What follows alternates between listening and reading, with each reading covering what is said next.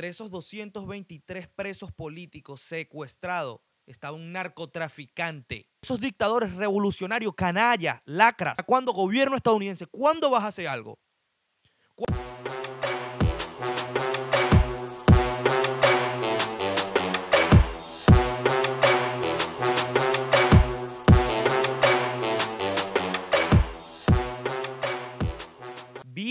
Bienvenidos a un nuevo episodio de mi canal Adrián TV Oficial.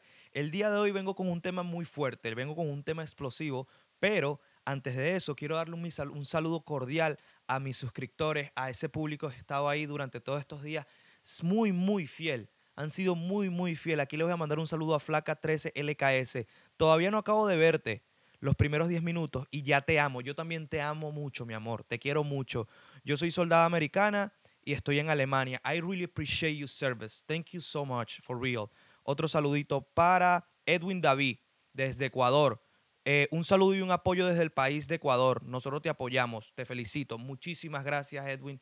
Te lo agradezco. Gracias a mi gente de Ecuador. Gracias a ustedes por estar ahí viendo mi- mis episodios. Um, Luz Alacrón desde Chile. Tienes toda la razón. Gracias, eh, Luz, por tu, por tu apoyo, por tu support. Mucha gente de Chile siguiéndome mucha gente de Chile interactuando en los videos. Viví en Chile, un país espectacular, los quiero mucho, ¿verdad? Muchísimas gracias. Tenemos otro saludito aquí para Fabián González desde Argentina.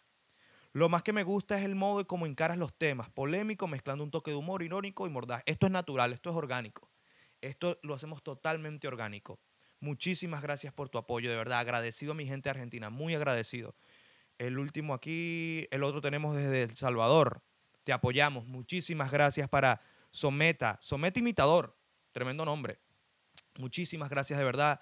Lo, aprecio mucho. Aquí tengo a Diana Vaqueró desde Colombia. Por fin alguien ha dicho la verdad y es venezolano, muy elocuente y diciendo las cosas como son. Muchísimas gracias, Diana, te lo agradezco. Agradecido por tus likes, agradecido por tu suscripción, agradecido por todo lo, por toda la interacción que haces aquí, por tu comentario, de verdad, muy agradecido. Eh, de Puerto Rico, Family Tunes, Puerto Rico te apoya. Muchísimas gracias. Thank you so much for my all Boricans. I love you guys so much, for real. Eh, tengo a Luz Alacrón desde Chile, tienes toda la razón.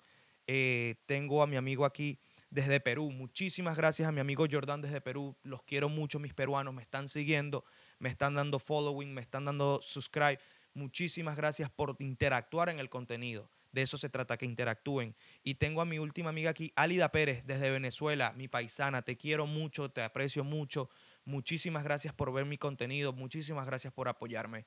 Ahora sí, vamos al contenido. El día de hoy está pasando algo muy importante aquí en la nación de Estados Unidos con mis hermanos nicaragüenses que me siguen, me apoyan. Muchísimas gracias por eso a ustedes. Eh, el día de hoy Estados Unidos recibió 223 presos políticos nicaragüenses. Entre ellos, oigan esto, entre ellos una joyita, una joya recibió el pueblo. ¿Sí me entiende? Una joya llamada el chino Enoch, mejor conocido como Marcelo Cien o Marcelo Sanz o Sainz, si no me equivoco. Entre esos 223 presos políticos secuestrados estaba un narcotraficante que se vino, un fiel lamebota de la dictadura nicaragüense, compañero de Daniel Ortega, fue recibido hoy como los 223 que estuvieron presos en Nicaragua. Hoy vamos a hablar de eso. Hoy vamos a tocar esos temas porque es, es ilógico, es insólito. Eso es insólito de que hay, hubieron tanta gente presa, 223 gente presa, entre ellos sacerdotes, políticos, personas mayores. Y luego de eso, lo que sucede es que no, o sea, como que cuando vienen esas personas, no hay una razón del por qué tiene que entrar este tipo de personas como el chino Enoch. El que no lo, co- como búsquenlo, Marcelo Sainz, el chino Enoch, narcotraficante, la mebota de la dictadura de Nicaragua. Mientras los que se vinieron en ese avión, muchos opositores, mucha gente inocente, sacerdotes, sacerdotes metidos en ese paquete. Y fueron, eran 224, pero uno de ellos no quiso firmar la deportación y no se pudo venir. ¿El por qué? sabrán sus razones. Pero ustedes no creen, ustedes aquí pensando, ustedes no creen que eso de que se venga el chino Enoch no tiene un trasfondo. Para mí sí. Para mí sí. Y yo siento que también para mis hermanos nicaragüenses también. ¿El por qué? Porque como un tipo de la noche a la mañana que estaba con la dictadura totalmente, lo meten preso al día siguiente, un ejemplo, y después a los meses lo deportan a Estados Unidos. Entonces lo encuentras en Washington, D.C., en las calles de Washington, D.C. como si nada. Porque eso es lo que los socialistas y los dictadores tienen. Rechazan la derecha y rechazan a Estados Unidos bastante. Pero ¿cómo les gusta venir para acá y gastar su dinero aquí y vivir su vida aquí feliz? ¿Cómo les encanta? Eso es inaceptable, es insólito. ¿Cómo Estados Unidos va a, dejar un, va a dejar entrar un tipo de personas como esa? Yo que soy de Venezuela, ¿cómo Estados Unidos va a dejar entrar a Nicolás Maduro? No a Nicolás Maduro, porque es el supuesto presidente, a Diosdado Cabello, que no puede montarse ni, ni en una bicicleta. Diosdado no puede montarse ni en un monopatín, ni en un triciclo puede montarse Diosdado Cabello. Entonces, ¿cómo Estados Unidos? ¿Cómo Estados Unidos va a dejar entrar una persona como, chino, como el chino Enoch? Una persona odiada, una persona que repudió a los, a los manifestantes de Nicaragua por la libertad de Nicaragua. Una persona que reprimió a balazos a los manifestantes de Nicaragua. O sea, es inexplicable qué está pasando con el gobierno americano. ¿Qué sucede con el gobierno americano? ¿Qué sucede con la migración americana? Que está dejando entrar. O sea, aquí no vamos a llenar de escorias, literalmente. No se puede. No es inaceptable. Porque hay muchos de ellos, muchos nicaragüenses que cruzaron río, cruzaron mares, cruzaron tierra, lo que sea, para poder llegar aquí y tener un mejor futuro para su, para su familia, para sus hijos. Y dejan entrar como si nada una persona como el chino Enoch. No, eso, es inaceptable. Para nosotros los, los migrantes, eso es, eso es una burla. Porque ahí está y de paso, lo peor es que se viste del color de la, de la revolución, del color de la dictadura nicaragüense. Y anda de rojo y negro en, Nueva, en, en Washington, D.C. como si nada. ¿Qué sucede? O sea, las autoridades no van a hacer nada. Los mismos políticos que iban con él ahí tenían que repudiarlo. Los 222, porque él sería el 223, tenían que repudiarlo. No se podía. No se podía. Entonces, el tan socialista que es, tan revolucionario que es, ahora no sé qué va a pasar y no sé qué va a hacer. Ahora va a ser americano. O no sé para dónde se va a ir, porque a los, presos políticos le dieron dos años de visa para estadía aquí en Estados Unidos. Dos años nada más. No sé qué va a hacer el chino aquí. O se va a ir para España, o se va a ir para dónde a pedir asilo político, o va a pedir asilo político aquí, el lugar que tanto repudia las revoluciones, los dictadores, como él. Los activistas políticos de izquierdas como él es un lugar donde más rechazan y están aquí. Entonces lo ves en foto descaradamente en Washington, D.C., como si nada. Porque digo eso porque la nacionalidad de los nicaragüenses, por ejemplo, la nacionalidad de los 223 presos políticos nicaragüenses fue revocada. Fue revocada. Y el artículo 20 el artículo 20 de la Constitución nicaragüense dice que ningún nacional nicaragüense puede ser revocado de su nacionalidad. Entonces yo no entiendo cómo un tipo como de, esa, un canalla como ese, puede estar paseándose por aquí mientras sus, sus líderes, su jefe, hacen lo que se le pega la gana con un pueblo, con un pueblo reprimido, con un pueblo pobre, con un pueblo pasando hambre. ¿Cómo, cómo es aceptable eso? Eso, es inaceptable. Mientras mucho, mientras hay un millón de nicaragüenses, un millón de nicaragüenses aquí en Estados Unidos. Y 600 mil, si no me equivoco, están en California. Esos 600 mil o esos millón pasaron ya sea por avión, pero la gran mayoría pasó, coño, por tierra. Pasaron haciendo lo que sea, llevando secuestros en frontera. Pasaron muchas molestias, pasaron mucho sufrimiento para poder llegar aquí y dar de todo. Entonces, mi gran, o sea, la incógnita es producción. Ustedes piensan que esos, esos 223 políticos, excluyendo que si las personas mayores, que si las personas que fueron secuestradas, excluyéndolo a ellos, ustedes piensan que ellos van a venir aquí a vivir la vida que vive el mismo nicaragüense. No. Obviamente que no. Los que son políticos, por ejemplo, opositores, porque eso pasa en Venezuela y no me vengan con el cuento, eso pasa también en Venezuela. Los políticos de Venezuela vienen para acá, aunque sean opositores, y viven la vida de maravilla, viven del gobierno. ¿Y qué nicaragüense vive del gobierno aquí? Ninguno. Entonces el gobierno americano va a tener que mantener a políticos y también políticos como el chino Enoch. O sea, mi gente, ¿qué le está pasando al gobierno americano? ¿Qué está haciendo el gobierno americano? ¿Por qué dejan pasar ese tipo de personas, ese tipo de escoria? ¿Por qué las dejan pasar? ¿Por qué las dejan? O sea, aquí nos vamos a llenar de comunistas poco a poco. Es lo que yo estoy viendo. De comunistas poco a poco nos vamos a llenar acá. Eso es inaceptable. Porque aquí hay gente trabajadora, hay gente luchadora, centroamericanos en general, norteamericanos, mexicanos. Somos trabajadores suramericanos. Pero esas canallas no pueden venir así nomás. Ay, porque era preso político y me colé en el avión y me vine a Estados Unidos a vivir una vida tranquila, a desligarme de la dictadura, de lo que yo soy. No, eso no se puede hacer, eso es inaceptable. Ellos tienen que vivir, los que son dictadores tienen que vivir en sus países, tienen que quedarse allá comiendo la M, la que come lastimosamente la gente que sale en la calle, la gente que pide libertad en esos países. Eso es lo que tiene que pasar con los políticos, con los dictadores, con los socialistas. Bueno, los socialistas no, ah, porque Canadá, si yo no me equivoco, o Francia son socialistas. Y de socialistas no tienen nada, de socialistas tienen ideales. ¿Cómo dice producción allá? Son socialdemócratas me dice producción. Pero estos panas son izquierda, estos panas son comunismo. Esto es un socialismo de mentira.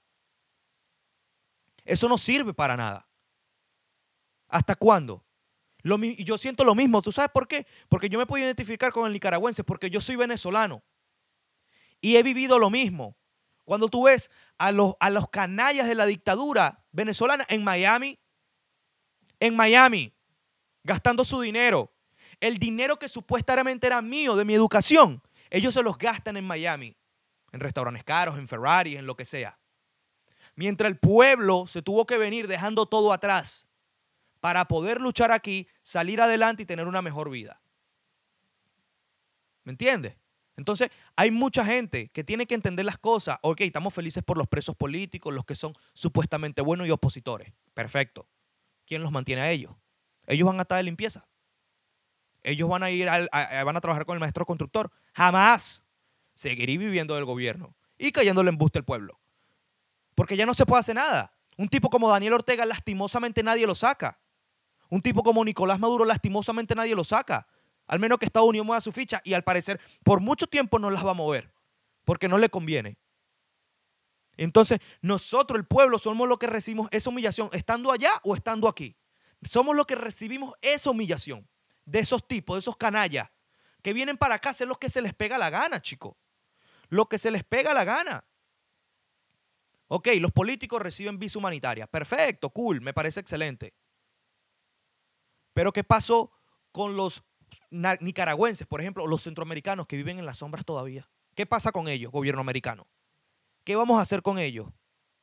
Porque a todo político de todos los países con mala racha, con malas situaciones, a todos los políticos me los recibes con visa y a todo inmigrante que viene, por ejemplo, que ya no sea ni cubano ni venezolano, que pueden recibir TPS o lo que sea, por ejemplo, el mexicano, ¿por qué no me lo recibes con, con visa? ¿Por qué no después de tantos años no me lo ayudas? Ese tema yo lo voy a tocar este domingo. Ese tema yo, porque yo te necesito alzar la voz por los que son sombra en este país. Ya no más pueden ser sombra. No pueden. Porque llevan tiempo aquí. Así como yo tengo papeles, ellos también merecen papeles. Ellos merecen ser escuchados. Ellos merecen salir de la sombra. Yo voy a tocar ese tema. Y no se puede. Es inaceptable, es como lo digo, es insólito de que un canalla, un tipo que reprimió tanta gente como el chino Enoch, esté aquí en Estados Unidos de lo más semblante, en, Washington, D.C. como si nada, tomándose un café en Starbucks. Oh, oh, un café en Starbucks como si nada. No, voy para Starbucks mientras el nicaragüense está ya pasándola mal. Mientras el nicaragüense quiere entregar su casa para poder venirse aunque sea caminando por la selva. Mientras el nicaragüense no tiene gasolina. Mientras el nicaragüense, coño, está, haciendo lo posible para mandar a los niños a estudiar. Y tú, sin vergüenza, estás en Washington, D.C. tomándote fotos como si paparazzi. O sea, anda de lo más normal y de paso vestido del color de la revolución O sea, vestido del eso, y eso es lo que más me, me endolece. Que hay tanto, tanto de esos dictadores revolucionarios, canallas, lacras, se vienen para acá y se quieren y quieren meter ese mismo chip aquí en Estados Unidos. Eso es imposible. Esa vaina es inaceptable. Lo, he vivido yo. Yo sé el dolor que siente el centroamericano, el nicaragüense. Yo lo sé porque yo lo viví. Porque cómo es posible mientras yo dejando a mi familia en un avión, o sea, yo llorando en un aeropuerto y estos tipos en Miami, en Nueva York, gastándose la funda. Gastándose el dinero mío de mi educación, el dinero mío de mi comida, literalmente. El dinero de mi padre. O sea, ellos. Eso es inaceptable. No se puede aceptar esas cosas. Y lo peor, como digo, o sea, fueron revocados de 220 políticos, ok, revócale, revócale la, nacionalidad a los que son políticos de verdad.